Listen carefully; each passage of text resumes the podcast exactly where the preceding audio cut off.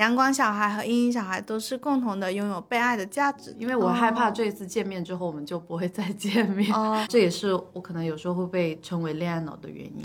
每个小孩他在家里其实都会领到一个特殊的任务，我隐藏自己的愿望是会获得认可的。童年有阴影的人，即使长大成人，依然会用受伤小孩的眼睛去看待周围发生的一切。中我会戴上我的社交面具，假装我是一个阳光小孩。就是你在依赖那一个被帮助的人，让你自己感受到自己的价值。嗯，长大后遇到的每一个人都是一个崭新的人，你遇到的每一段关系都是一个崭新的关系。一个人他分配的爱就是有时候是不均匀的嘛。Did we both fall in love before we were ready? Or did we both give up before we were steady? I don't know, I don't know. All I know is that now I'm alone. 大家好，欢迎来到不把天聊死，这里是青年媒体我要 Watch You 旗下的播客，我是仙草。嗨，我是星星。今天只有我跟星星两个人，然后我们想要来聊一些跟心理学有关的话题，就是因为我们俩最近都看了一本书，叫做《给内心的小孩找个家》，然后里面就有说到说内心小孩是分成了快乐的内在小孩跟受伤的内在小孩，他称呼他为阳光小孩和阴影小孩。在那本书里面，其实作者写的是说，他说内心的小孩是我们潜意识的重要组成部分，包括了童年时期经历的一些害怕、脆弱、恐惧，然后这些可能就是阴影小孩的部分。然后还有就是我们童年时期受到一些积极的正面的影响，嗯它可能就会形成一种阳光小孩的部分。嗯，然后在我们长大以后呢，就是遇到一些突发事件或者应激反应的时候，有时候我们产生的那些情绪或者是一些冒出来的想法和念头，其实都可能是来源于这两个小孩。对，所以今天我们就想要来聊一下，就是到底我们各自心里的阴影小孩和阳光小孩是什么样子的，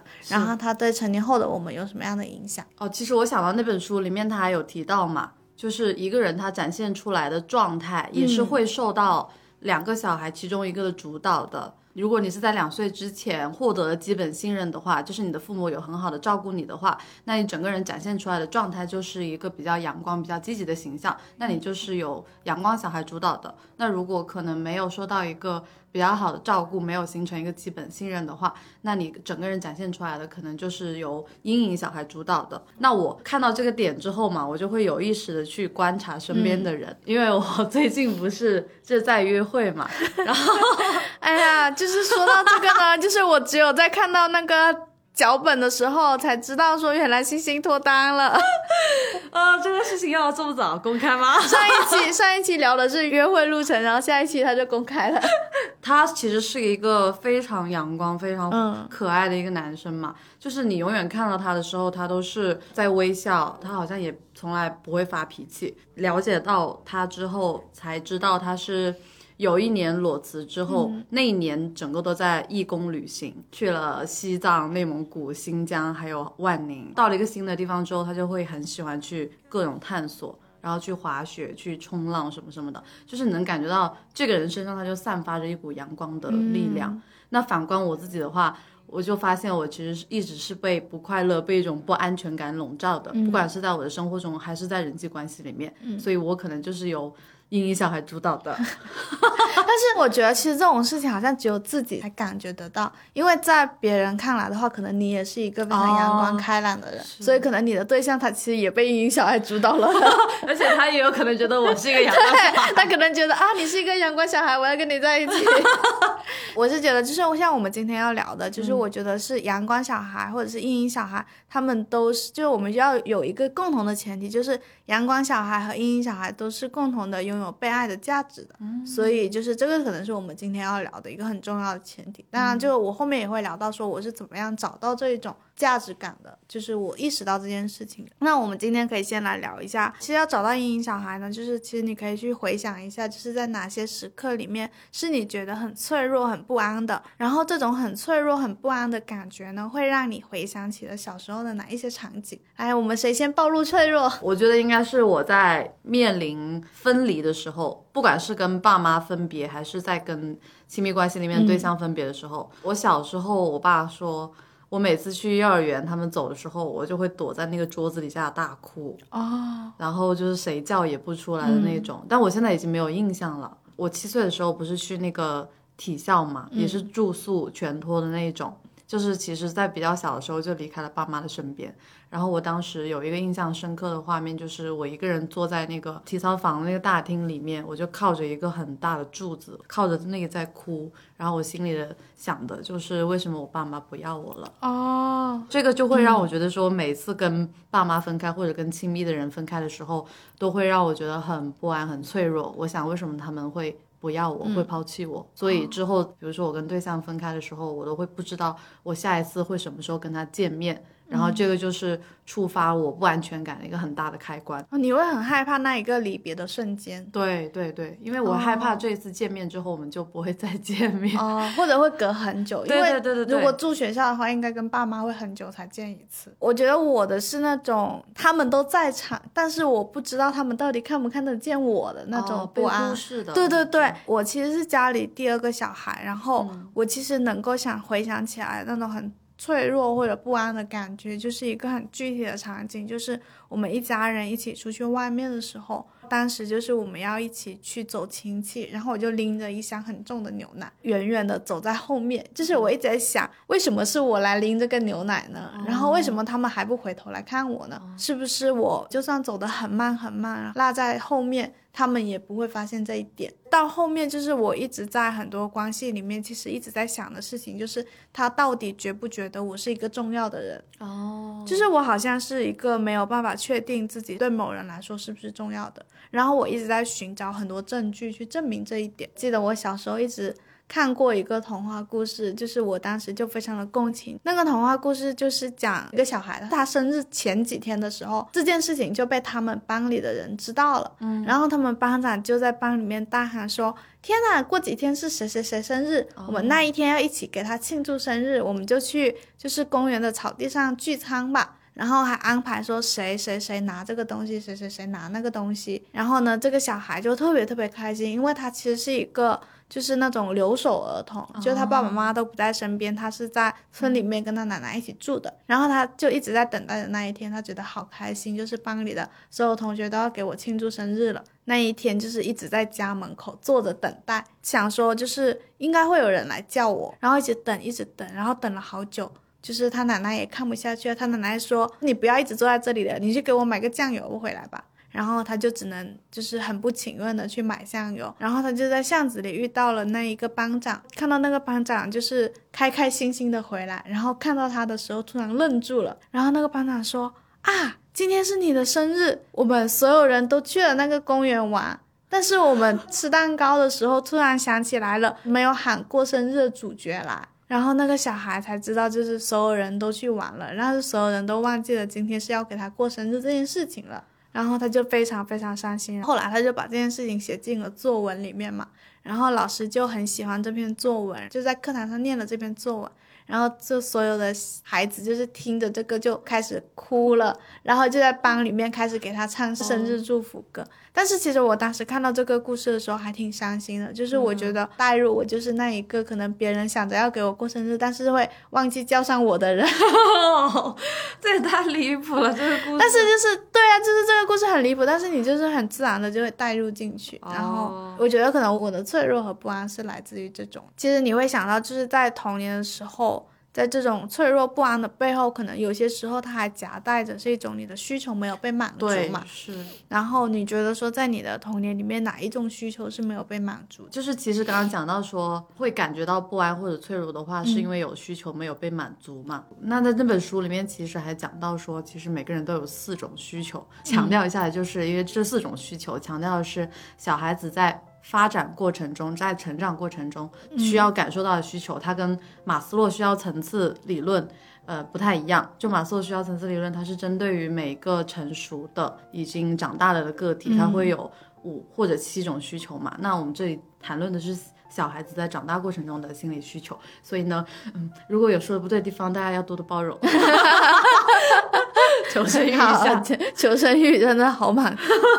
那其实书里面是有讲到的，书里面说这四种需求是关系需求、独立和控制需求、快乐需求，还有自我价值以及认知度的需求。对，然后我思考了一下，我应该是比较缺乏关系需求和自我价值需求。嗯，因为我跟你有一个点很像，就是我也很害怕被忽视。嗯发现我在约会的时候嘛，如果我跟我的对象出来约了一个时间点，然后我发现可能提前一个小时，然后我就联系不到他，发消息他不回，然后或者是我们见了面之后，见面的那第一面他没有抬头看我，他只是在低头看着手机，然后拿手机戳了我一下，我也会因为这件事情就很敏感的觉得他是不是不在意我，觉得我不重要。哦嗯。然后背后的语言可能就是我自己觉得我自己不重要，嗯。因为我看过一句话是，一个人越是对自己不确定，越是害怕，越是容易把别人的话语看成一种拒绝对对对对，或者批评。是。就是会很敏感那一些嗯小小的细节，然后回想说他这个细节是不是在否定我，嗯他这个细节是不是在拒绝我？那所以对你来说是自我价值的需求和关系需求。嗯，我觉得是，呃，我觉得关系的需求我还要再补充一点点的，嗯就是因为我一直觉得自己还蛮孤独的，然后可能是因为又想到另外一个画面是，我小时候自己在客厅里面看动画片，然后我妈在房间里面一边嗑瓜子一边看电视，就是尽管是有一个大人陪在你的身边，嗯但是你的情绪你在发生些什么心理。动作是没有人去询问你的，你好像是在同一个空间里面，但是你们是在各自做各自的事情，就是那是一种心理上的孤独。爸爸妈妈是不是跟你会比较少互动？对对对对对，不怎么有互动啊。哦，可能因为我们家很吵，我们家很吵，我们家会经常发生强烈的互动。怪不得，因为我是独生子女嘛，嗯。我也没有哦兄弟姐妹可以跟我说话，然后我爸妈工作又很忙，才会把我就是寄养到外面嘛。啊、所以说我可能跟他们产生情感链接的时刻，在我印象里面会比较少，嗯。所以我会特别渴望说有一段比较深刻的关系可以去建立，这也是我可能有时候会被称为恋爱脑的原因，就是会有比较强烈的关系 需求。哦，我的其实也是那种自我价值的需求、没有得到满足嘛。嗯，就是我成长过程中有很多时候都是没有把自己放在第一位的。哦我甚至其实并不知道说把自己放在第一位是一种什么样的感受，但是我很熟悉那一种把别人的需求放在第一位。我记得我其实，在念书的时候，我经常被我朋友说你为什么总是那么早就回家，然后他们周末要约我出去玩，永远约不到人。然后我记得我们以前好像也因为这种事情在发短信的时候吵过架，他们有生过我气。以前小时候你就会很要求说所有人一定要齐齐整整的一起玩嘛，嗯但是就是我永远是缺席的那一个，然后他们就会觉得、啊你为什么这么扫兴？然后我给他们的理由其实永远都是说啊我要在家里待着，我要在家陪弟弟。但是因为我没有办法去很详细的解释为什么我必须要待在家里，然后我心里的那个理由就是我只有待在家里，我才能够及时的掌控家里发生了什么，就是我爸爸妈妈他们今天有没有吵架，然后他们如果吵架了，我要怎么样去做安抚他们的角色。我记得就是之前在哪里看到过，他就说每个小孩他在家里其实都会领到一个特殊的任务。隐形任务，然后我觉得我领到的那一个隐形任务就是我要维持这个家庭的和睦，嗯，然后我必须要在家里待着，我才能知道今天发生了什么，今天他们有没有吵架，然后万一他们吵架了，只有我在家里的时候，我才能够尽快的出来做调和者的角色。嗯在很多时候，我都会先去拒绝掉我想要出去玩的需求，然后先想说，我今天的任务呢，就是要待在家里盯着他们，就是做监视他们的角色这一种。然后还有一种呢，就是因为我我从小到大接受到的认可和夸奖，其实都是来源于你好乖，你好懂事，你从来不给爸妈添麻烦。嗯因为我们家小时候就是其实家庭条件不是很好嘛，然后我会很迅速的体谅到这一点，然后呢，我会观察到说我爸爸妈妈他们可能如果我提出我想要买一件什么新东西的需求的时候，是会给他们带来一些为难的。对，然后我就从来不会讲说我想要买什么什么东西。之前在做心理咨询的时候，也跟咨询师提到过说，我小时候有一个愿望，就是其实我从来没有对我爸爸妈妈说过，我说我很想要买一辆新的单车，因为我那时候骑着单车其实非常非常的旧。然后呢，我也从来没有跟他们讲过，说我想要一辆新单车。不仅是他们，就所有人都会因为我骑一辆旧的单车夸奖我。但其实对于那个小孩子的我来说，其实我心里是有这种需求的，只不过是我没有把这个愿望说出来。然后刚好我没有说出口的那一种方式，它就变成了一种别人的认可。所以我也会下意识觉得说，我隐藏自己的愿望是会获得认可的。嗯，因为这些东西，所以导致我其实对于很多时候要把自己的感受放在第一位，把自己的需求放在第一位，这些想法和念头都是缺失的，就是没有这样的习惯和没有这样的土壤去养成。我觉得你刚刚说的很多的这些都是在讲你压抑了自己的快乐需求，哦，原来这是快乐需求啊！快乐需求。就比如说快乐需求是什么？就是你小时候可能想在吃饭之前吃一根棒棒糖，嗯，但是你的爸妈不准你吃，所以你这份快乐就被剥夺掉了。然然后这个后果可能导致的后果是，你在成年之后会去过度的补偿缺失的快乐。嗯，还有一种是，你就接受了这种教育方式，是我不能享受，哦，对对对对对，我不能享乐，我不能享对受。对，我有一段时间是这样子的，嗯，所以我就感觉到你刚才想说的那些，你小时候好多快乐都被剥夺了。我小时候最快乐的事情就是自己一个人在家里玩，玩画画或者是什么的。是，对，然后这个快乐需求其实跟很多别的需求也是有嗯联系的，比如刚刚说的那个棒棒糖的例子，就是和独立需求联系到一起的。哦你可能长大之后，你就会更多的去听别人的意见，或者是遵照别人的要求去走，嗯就可能少了很多自己做决定的部分，这是一个方向。然后你刚才说，因为不敢表达自己的需求，从而获得别人的认可嘛，嗯这好像是你发展出来的一种策略。对对对，就是你是用牺牲自己的快乐来获得别人的认可，嗯。或者是就通过迎合别人，迎合别人，不给家里造成负担。这个就是我们会接下来会聊到的那一个自我保护的那个策略，策略就是因为我们的阴影小孩不是都很脆弱、很不安嘛，然后我们为了就是让他好过一点，然后我们就会形成很多保护策略，对，就是基于那一些没有被满足的需求。是，就是像欣怡刚才其实有提到我的保护策略嘛，它其实在书里面它有一个名词叫做追求和谐。对对对对对，就是我的梦想，就是宇宙和平，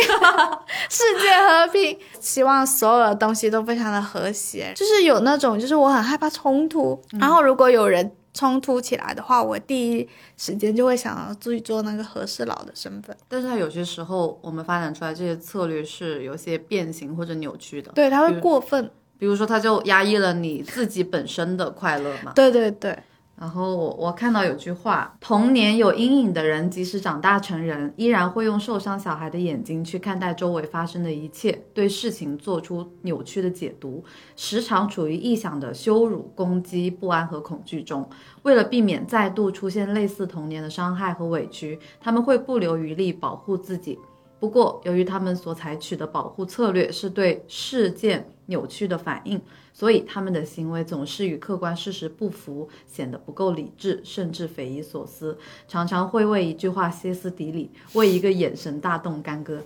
从而使成年阶段的生活陷入困境。对，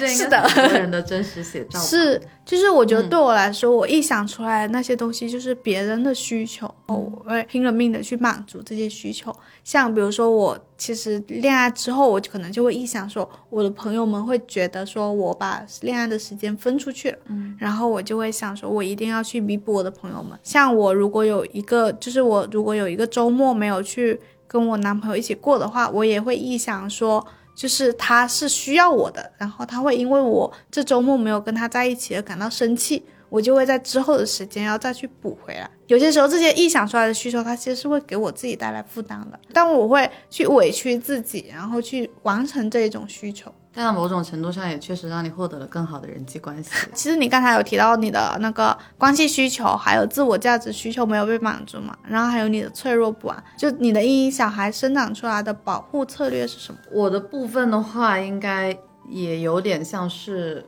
过分迎合和受害者思想，就是我好像总是会说把自己摆在一个受伤的那个位置上面，就是我觉得对方才是那个主导权力的人，他可能有有些时候是也是一种逃避责任的想法。就是我好像总是让自己处于那个被动的位置，有点像你刚才说的，有一个朋友他组了一个局，但是他没有叫你，这个局没有叫你的时候，你就会有一种你伤害了我的感觉，对，就是你就会把对方带入到一个对，变成一个坏人，然后你就会觉得我就是受害者，对对对然后你没有叫我，你在伤害我，对对对对，但其实对方是没有伤害你的意思的，嗯，而且有的时候，其实我们是有那个主动去提出或者是改变现状的一个力量的，很多时候都不选择去把它说出来，或者是我就让自己沉浸在一个痛苦之中，我就让自己沉浸在一个、啊，我就是一个很惨的人，我就是一个不值得被爱的人。哦，就然后你们走开，都是因为我不值得被爱。哦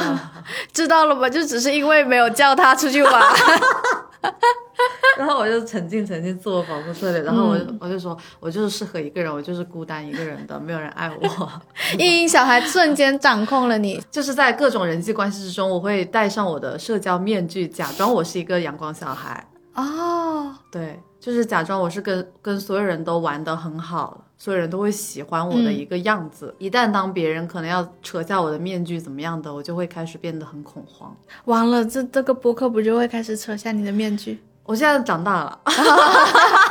那我们现在撕一下你的伪装，就是你觉得，就是你自己现在很好的去处理这一种，如果在一个约会当中，或者在一个朋友的组局里面，你就比如说现在那个人没有叫你的时候，嗯你自己是如何去处理这一份这种受伤的感觉的，而不会把对方想象成坏人？我发现其实很多时候是因为我本来就不是受害者，对，所以我就去问了嘛。我问 Tiger，、我说这个局是什么配置，大家请了谁？我会比之前更加勇敢，多走的一步是我会去主动发问。我会去主动搞清楚事情到底是怎样一回事，为什么没有叫我？就是以前我可能会直接就把自己关起来，说那我可能就是没有被疼爱的，或者是没有被关注到的一个人。但是现在我可能会主动的去问为什么，其实就是一种主动表达需求。我在想的是，会不会还有一种可能，就是万一他他说的那些配置是一些你熟悉的人呢？哦然后这个时候你是真的内心感受到受伤了，那你会怎么办？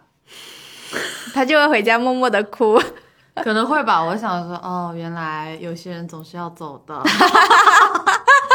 原来我们的缘分就到这里了。但我觉得这里面其实是还有一个命题，是你说，我们怎么去学习处理自己内心一些受伤的感觉。我们要接受一件事情，就是这个世界上发生了很多事情，它有时候它就是会给你带来受伤的感觉。只不过是说，我们要接受它是习以为常发生的，因为我觉得像这种事情，它其实是很复杂的。嗯，就这种有点像这种一次性的受伤事件，它并不代表着对方这个人他对你有什么样的看法，或者他彻底的拒绝你或否定你，它只是一个一次性的行为。是因为像我以前也经常会遇到，说我今天要组一个局，然后我要邀请我的朋友们嘛，但是我知道说这个局里面是没有办法邀请到所有人的，我的精力里面可能只能配置多少多少个人，嗯，然后呢，我就会去想说，哦，那我可以先邀请谁，然后再邀请谁，就是我不邀请某个人，并不是因为我对他有意见，就有时候我也想说啊，她可能周末的时候会去跟她的男朋友约会，或者是平时上班的时候看起来很累，她可能周末的时候不想要再见到同事之类的。嗯，就是我觉得就是这种行为，它背后是很复杂的。嗯，然后如果我们只是用一个他拒绝我，就是因为他不喜欢我，就是因为他讨厌我这样的一次性的结论去解释的话，其实对那个人也很不公平。确实，就是我们会下意识的去把这个行为链接到我的个人价值上对，对对。会对自己的个人变成一个否定。是。好像有时候他并不是说是一个强关联的事情嘛，对，他就是个个人的行为。是的，所以我觉得这也是阴影小孩的一个特点，就是他很容易把一个偶然的事件上升到个人价值层面上。我还有一个保护策略，就是乐善好施。哦，嗯因为我记得我以前有在博客里面讲到过，说我是一个很喜欢就是帮助别人的人。然后如果发现别人的情绪很低落的时候，我的情绪就会变得很高涨，就是我就会想说，天呐，有一个需要我帮助的人出现了，我就会让自己变得特别开心的去帮助对方。但是这个东西呢，其实是一个，就是我的阴影小孩他感觉到自己存在的一种策略，可能是我小时候都有这种模式，就是我要去帮助我的爸爸妈妈，嗯，完成这个家里的和平。然后就是其实这种所谓的你想要去帮助别人，其实也是一种依赖的行为，就是你在依赖那一个被帮助的人。让你自己感受到自己的价值，嗯，然后我其实是在慢慢的告诉自己说，如果我没有帮助任何人的话，那我也是有价值的。有很多保护策略，或者是我的人生里面很多命题，其实都是在跟自己说，今天即便我什么都不做，我也仍然是一个有价值的、值得被爱的人。嗯，然后我能相信这一点嘛？就是我好像一直，就是我一直在让自己去相信这件事情。我觉得要鼓励大家去找到那一句真正能够安慰到你的话，嗯，就比如你刚才就找到了嘛。对你还没有找到那一句真正可以帮到你的话，你现在来帮帮我吧，你施展一下你乐善好施的我没有品质。我刚才已经都讲了那么多了。我说一次性的行为并不代表什么，看这句话看起来没有帮助到他，他还是想我不被爱。我的主要就就是是逃避、迎合和受害者和那个伪装，嗯，都差不多说完了。我的保护策略里面还有一个叫做退缩和回避，然后这种退缩呢，会让你变得非常喜欢独处，因为你觉得说只有我独自一个人的时候，我才是最安全的。是，因为对我来说，我一直都是这样子。我觉得就是我不面对任何人际关系的时候，我才是最安全的。嗯然后我觉得其实这个的影响，其实也有一点点是小时候我印象中很多爸妈争吵。都是来源于聚会，就是我们每一次出去外面聚会，亲戚或者跟亲戚见完面，或者是那种春节大团圆饭局背后回到家，他们都会争吵，所以导致我其实很讨厌跟人进行大量的社交，就是我也不喜欢那种很大场面的社交聚会，就是我会想象出很多，就是一场聚会下面它就是会有很多爱恨情仇在涌动，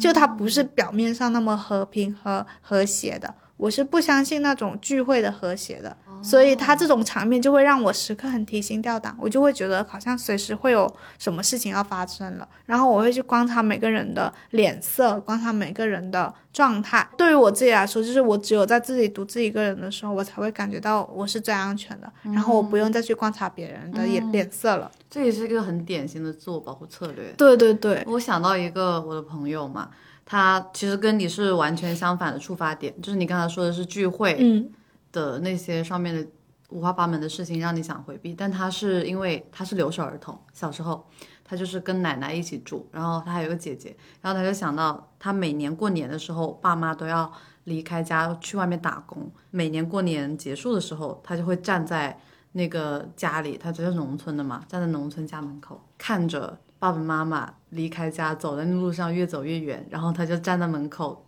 一边流眼泪，然后也不敢说话，因为也不能拦着他们嘛。然后他姐姐就在旁边说：“你不要哭，因为你呃越舍不得的话，他们也不会回来的。然后你干脆就是不要去看他们，不要去想他们。哦，然后他就至此就学会了这个策略，就是呃下一次再分别的时候，自己先转过头来不去看他们，可能也是这样长时间的跟没有跟父母在一起的时光，让他好像形成了一种呃我自己一个人会更开心的策略。嗯。嗯。其实我觉得有挺多人，他们都会有这种退缩和回避的保护对对对策略的。是，因为像我认识的一些人，他们也是这样子，他们会对一些伤痛的感觉去回避掉，嗯，因为觉得说好像去想这个伤痛，它并没有任何的作用，它反而让自己更难受了，然后他就会回避掉这一些所有伤痛的发生、伤痛的感觉，然后让自己的感知变得非常的麻木。对，你知道回避是所有保护策略之母吗？真的吗？真的，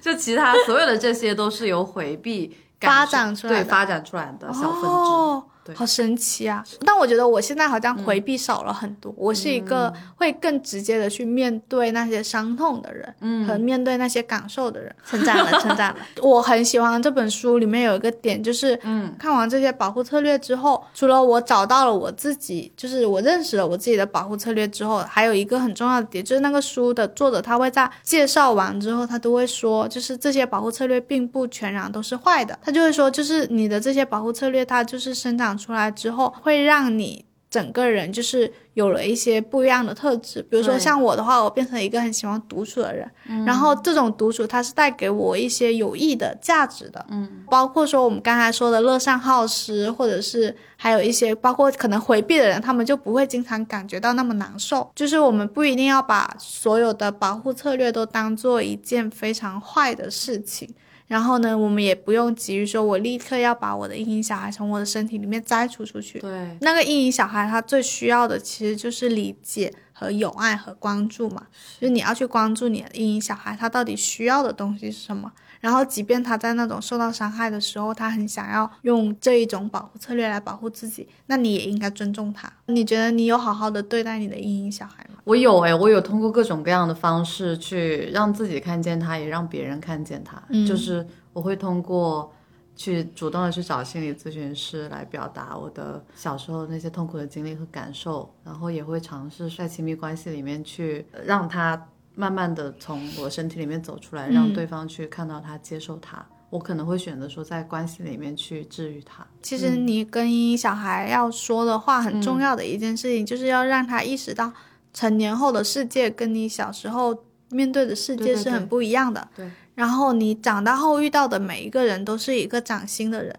你遇到的每一段关系都是一个崭新的关系。嗯就像我其实发现说，就是我遇到的所有的成年以后遇到的关系，他们并不都是我小时候遇到的我爸妈那样的关系。即便他们在争吵，即便他们有很多争执和冲突，但是我不用立刻去做那一个帮助他们和缓解情绪的人。我现在其实有在一直在练习的事情是去做一个不隐忍，然后不直接面对冲突的人。嗯去表达自己的意见的人。米花写了一篇文章，叫做那个年度反骨时刻。那个其实就是因为来源于我的故事，就是我发现我今年开始学会在家里做一些叛逆的事情了。就是我在亲戚聚会的时候，我会主动的去纠正一些舅舅他们关于一些女性的很不好的称呼，然后我会在饭桌上去，就是可能笑嘻嘻的去跟他说，嗯，这种说法已经过时了，你不能这样说。就是在做这件事情的时候，当时的那个场景它是没有带来冲突的，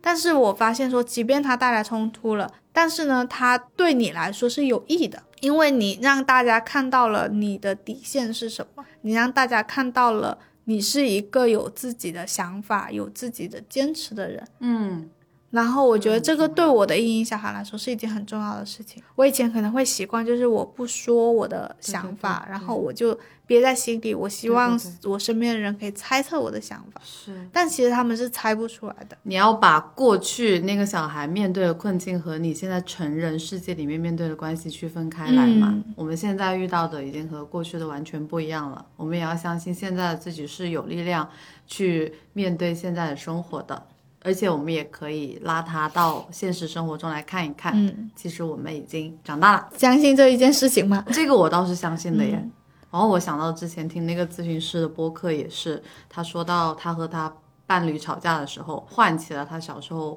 不被家里人关注的那个阴影小孩的模样嘛。嗯，然后他那时候做的一件事情就是，他主动的去跟那个小孩去产生一个对话，然后邀请他来到现在的生活。来看一看，说你看，我现在已经没有那么胖了，我现在也已经去去美国、去加拿大去读了书，我获得了很好的学位，然后我现在有一个很爱我的妻子，我现在一切都完全没有设想过的生活。你看，我现在已经可以有能力过得这么好了，你可以不用再害怕了。我好像也就是也会尝试说去对对自己的那个阴影小孩去说这样的一些是话。，我觉得大家都可以去试一下这种方法去嗯对话，在一些如果你真的觉得很脆弱、很不安的时候，都可以去这样尝试。就是我们可能阴影小孩的部分可能聊到这里，嗯，然后接下来是来聊一下阳光小孩的部分。其实阳光小孩这个概念，我在书里当时看到的时候，我其实并没有立刻想到说我的阳光小孩是什么。然后我当时其实是刚好是在做心理咨询的，所以我在有一次跟咨询师聊到，就是说我点外卖的时候非常的纠结，我可能点外卖会点一个小时，因为我想要挑到最想吃和最适合我、最符合我心意的东西。这咨询师就说，感觉就是好像这件事情也会，就是你好像也会有一种完美主义的感觉嘛。嗯。然后就说，因为对我来说，吃是一件非常重要的事情。然后我说，因为我是一个很挑食的人，爸爸妈妈就是他们没有强迫我去吃我不喜欢吃的东西。我会印象很深，就是比如说我们今天一家人要吃面条，然后我其实不喜欢葱，然后我妈妈会单独的盛一碗没有没有葱的面条出来之后，然后再把葱放进去。在吃饭这件事情上，我能够感觉到自己是一个非常重要的人，哦。就是我能感觉到哦，我妈妈很爱我，她会为我做一碗没有葱的面，然后包饺子的时候也是可能会选两三个馅料，然后会其中有一个馅料就是完全是我喜欢吃的。然后每当我们一家人一起吃饭的时候，他们也知道我不喜欢吃什么，然后家里面就不会买这个东西，他们也不会强迫我去吃自己喜欢的东西。在跟咨询师聊这些事情的时候，我整个人就变得非常的开心，就是。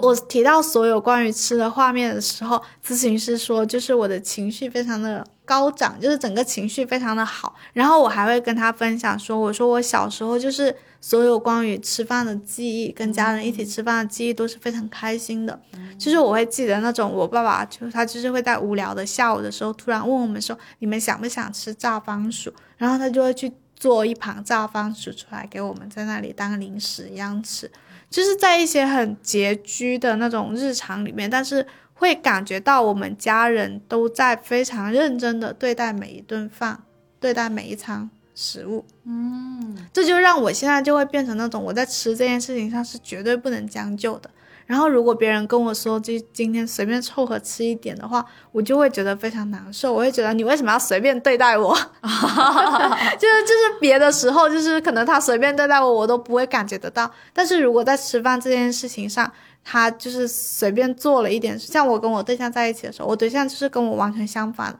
他就是在吃这件事情上很随便的人，他可能就会觉得今天随便吃一顿，真的就是煮应个对，真的就是煮个面加个鸡蛋这一种。然后我就会觉得你为什么要这样随便对待我？我一碗面就可以打发了嘛。然后我就说不行，我要给自己点一顿外卖，就是然后就会点很多很多的那一种。然后就发现了，哦，原来我身上是有一部分是从来没有受到过压抑，因为我以前其实一直都很羡慕说。如果一个小孩他从小家庭没有任何的阴影给到他，从小都非常的尊重他、爱他，那他会成长为一个什么样的小孩呢？我一直很想知道这件事情，也很羡慕那一些好像就是非常阳光、快乐、没有任何阴影的小孩。然后我就发现，哦，原来我身上是存在这一部分的。哦，然后原来这个一个阳光小孩，他就真实的存在在我身体上。嗯，我当时是有一点释怀的，就是我在想，或许就是没有那种在很完美的环境下成长出来的小孩，只不过是说每个人他身上都有一部分阴影的部分，然后也有一部分阳光的部分。嗯，然后这一个阳光的小孩，其实在很长时间都没有被我们所认识。因为我们总是会下意识的先想到童年那些很不幸福的时光，然后不会想到说那些幸福的时光在我们身上是留下了一些很好的痕迹的。然后我跟我朋友讲这件事情的时候，我朋友还跟我说，跟你认识的时候，我跟你聊天，或者是跟你做朋友的感受，就是能够感觉得到你，你从小其实是在一个充满爱和尊重的环境下长大的。嗯，因为我爸爸妈妈虽然他们吵架，但其实他们对于我们小孩的教育，其实就是一种很尊重的、很爱的方式的。然后他们也会很在乎你。虽然我作为第二个女儿，总是会感觉到不在乎，就是在长大之后，我更多的觉得说，那并不是他们不爱我或者不在乎我，那其实是有点像是我内心自己想象出来的，因为有太多小孩在跟我争着要他们的爱和他们的关心了，然后就会觉得说他们的一点点不关心，好像就已经就证明了他们不爱我，但其实并不是这样子。我很好奇，是你的朋友他是从什么点来推测出你是在一个充满爱和尊重的家庭里面长大的？他会说我讲话什么的非常的有礼貌，然后呢，我跟他们做朋友的时候，可能我会很照顾到他们的感受是什么样的，然后我也不会强加我的观点给到他们。其实我对于朋友之间的爱是非常的充满信心的，因为我经常会跟他说，你身边一定会有人很爱你啊。他可能在说他家里人谁谁对他不好的时候，我就会反驳说，他们一定有很爱你的部分，然后就会给他们举例什么什么的，就是他可能感觉到我这个人是相信爱的。然后，一个相信爱的人，只有在他自己小时候感受过爱，他才会相信爱是存在的嘛。对，我觉得对我来说，就是我真的是很后知后觉，因为我可能在长大之后的一部分时间，我都在批判我的原生家庭，我就是在批判这个家庭给我带来了很多伤害，让我变成了一个很脆弱的、很就是不相信自己的价值感的人。但是其实我可能忽略了很多，就是我是在一个很有爱的环境下长大的。嗯，我之前也看过一本书，叫做《你经历了什么》，就它里面有一句话是：给不出你曾经没有拥有过的东西嘛。嗯你如果没有感受过爱，你就给不出爱。好像能够理解说为什么你的朋友会这么讲，是因为你本身就是一个会散发出爱和能量的人，嗯所以他才会觉得你可能是曾经有感受过很多爱和对能量。我记得那时候，其实后来还有一嗯件事情，就是我妈妈会定期给我们寄很多食物，她就分别给我跟我姐姐寄了一大包虾，然后她就特地发微信跟我说，寄给你姐姐的那一包虾里面多了几只，但是呢，寄给你的是更大只一点的。他说，因为就是分装的时候，因为大小不一样嘛，在我已经长大到我并不在乎我妈妈她分配的爱是均不均匀的时候，然后我妈妈她主动的就是来跟我讲这件事情，因为现在的我我已经接受了，就是一个人他分配的爱就是有时候是不均匀的嘛，不是说永远的不变的，他有时候他就是多爱你一点，有时候他多爱另一个人一点的。因为我自己也已经接受我是这样的人，所以就是当那个时候我妈妈很认真的跟我解释这件事情的时候，我还是挺感动的。嗯，真的很感动。为什么真的很感动？然 后我已毕竟每季哭一次，聊到，我发现你每次要聊到妈妈，然后我就很想哭。为什么？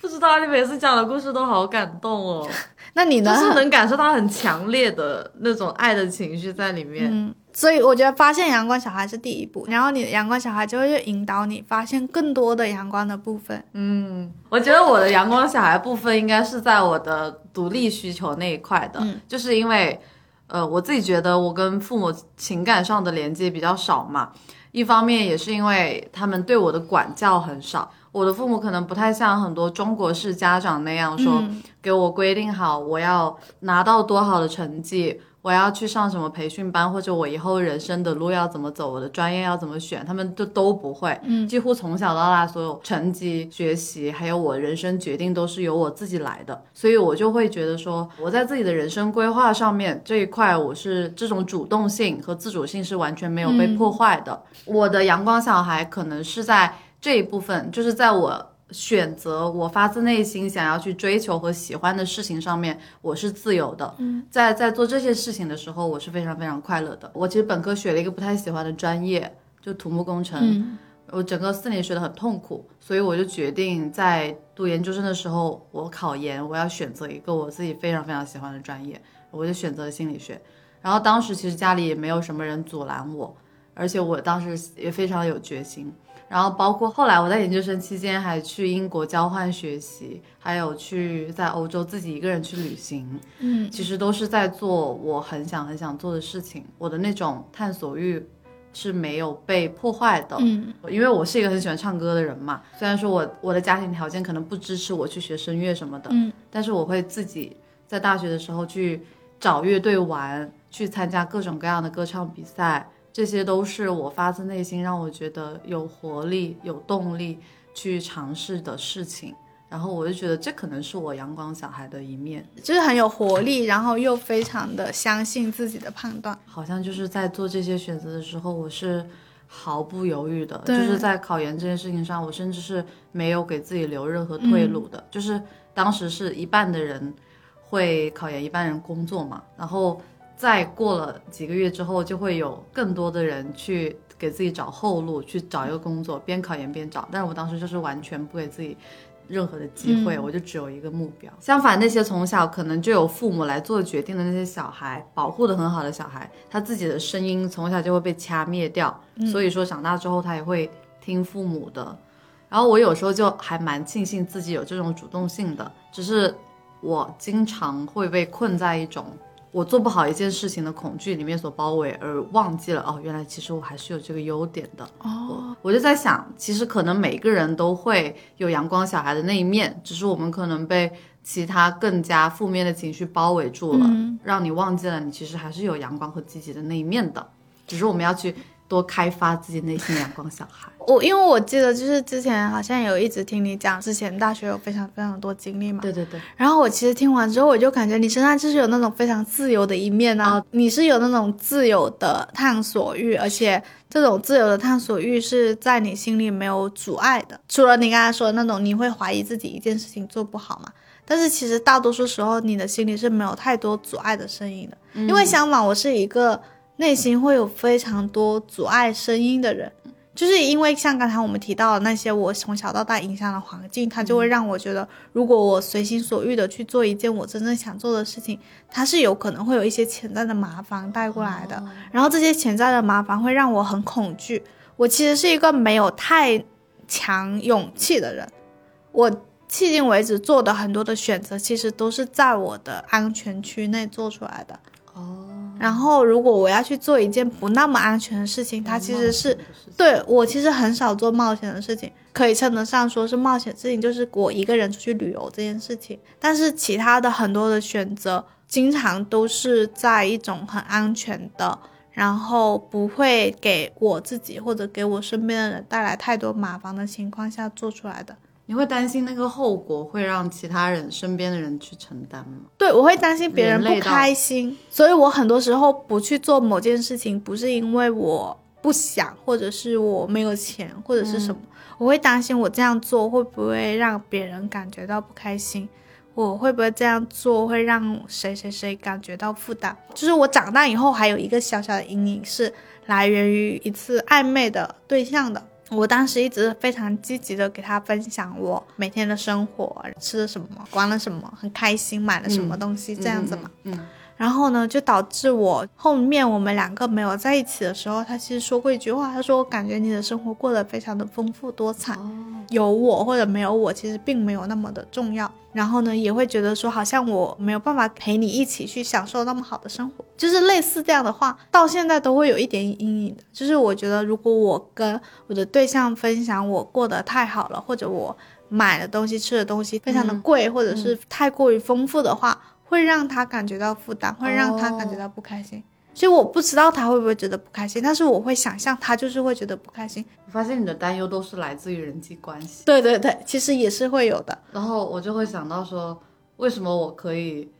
做那么多决定很自由，是因为我感觉没有人会阻碍 我，没有人在意这甚种我的至是我行为。甚至是我觉得我可能会主动的去切断会阻碍我的人际关系，哦就像就像其实，在出国之前嘛，我当时也有一个暧昧的对象，然后我曾经还想过，我要不要因为他不出去了，不出国了，嗯，反正也因为一些事情我们没有再继续下去了嘛，那我就想着反正也没有什么牵挂了，那我就出国吧。哦，就是我会发现，其实人际关系是会，好像是会影响到我做对对决定的，对所以我会主动的让我身边的人际关系保持在一个不会影响我做人生重大决定的范围里面。那其实这样也很好，因为说明你把你的快乐和你的自主放在很前面的位置。其实会有一个排序，很多时候对我来说，关系的排序是排得很前的。嗯，就是当我们在排序的时候，它也就决定了我们有一些需求就是无法满足的。哦我们不可能四个需求都完美的满足嘛。是是。然后你本身你在进行排序的过程中，你就有可能割舍掉了一些东西，所以你的关系需求，与其说是别人没有让你满足，可能你自己也不想要完全的满足。对，就是他可能是我被我排在了快乐和独立之后的，对对所以我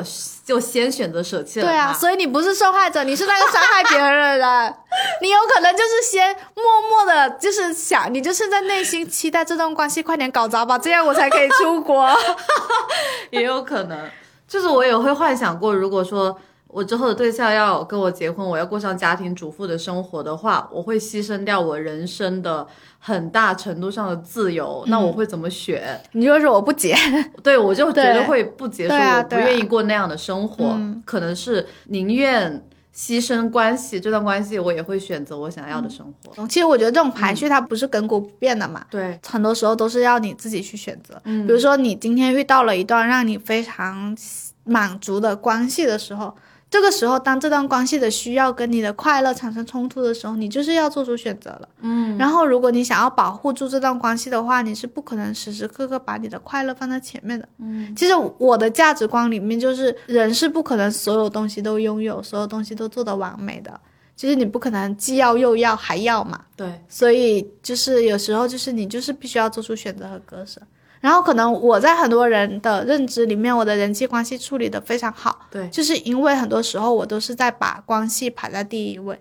因为把它放在你的个人成就之上嘛，你会觉得维护关系比你的工作重要吗？就是也不是工作，嗯，就是我会觉得好像让我身边的人感觉到开心和幸福是一件非常重要的事情。嗯，就是即便我其实知道了说这一种想法，它其实是一种保护策略，嗯，它，但是我做出的选择就是我还是很希望我在乎的人他们是很幸福很开心的，嗯甚至他们可以因为我的存在而感觉到幸福快乐，所以我很喜欢给我的朋友们送礼物啊，就是让他们觉得很开心，跟他们相处。所以我很喜欢给我的室友们做饭吃，因为我觉得给他们做饭吃的时候，就是大家吃的很开心，这件事情对我来说也很幸福。你这样会吸引到很多人想跟你做好朋友哎。但是其实我交朋友是有门槛的，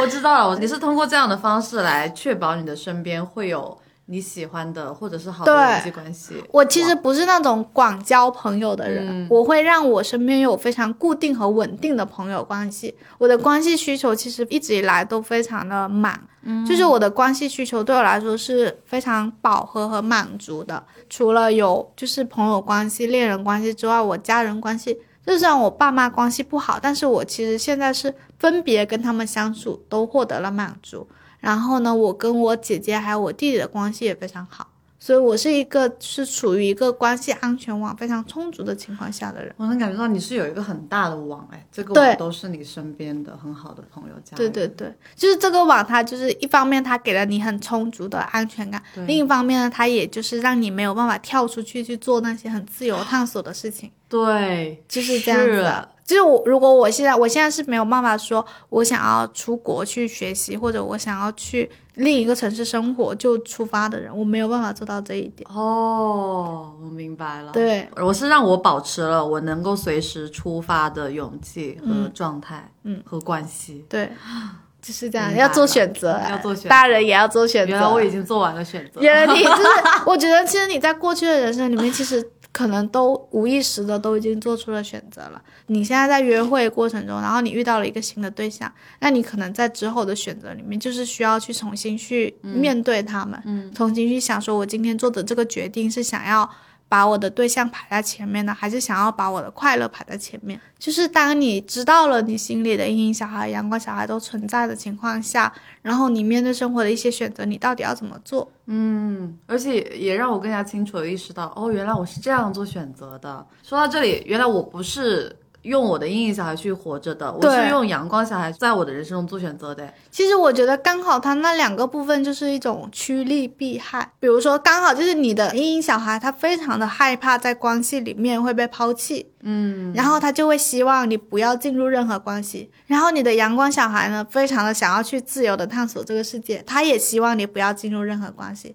他们两个就会一起控制你不要进入关系。这是我这么多年都没有谈恋爱的秘密吗？哪有你们自己在谈？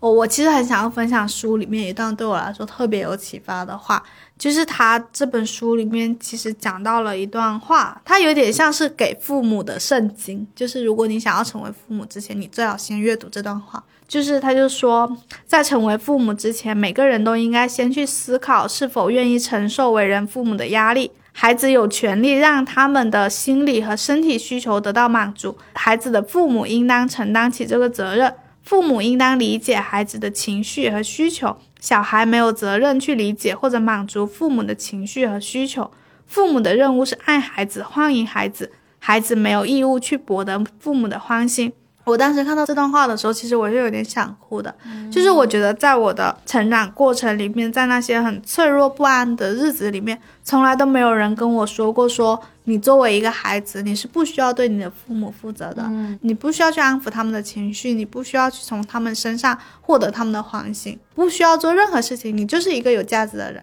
因为有很多人跟我讲的都是，你要做一个懂事的孩子，你不要给你的父母添麻烦。只有这样子，你的父母才会爱你。就是我们这一代人，好像很多都在一直在以为说，父母给我们的爱都是有条件的。嗯，就是我们也默认了这个东西嵌进了我们的行为模式里面。我们也很多时候去做某件事情，或者是我们好像都觉得说自己必须要去扮演一个什么样的角色，发挥什么样的价值，才会有人来爱我们。但其实可能并不是这样的，至少在父母关系跟孩子关系里面，并不是这样子的。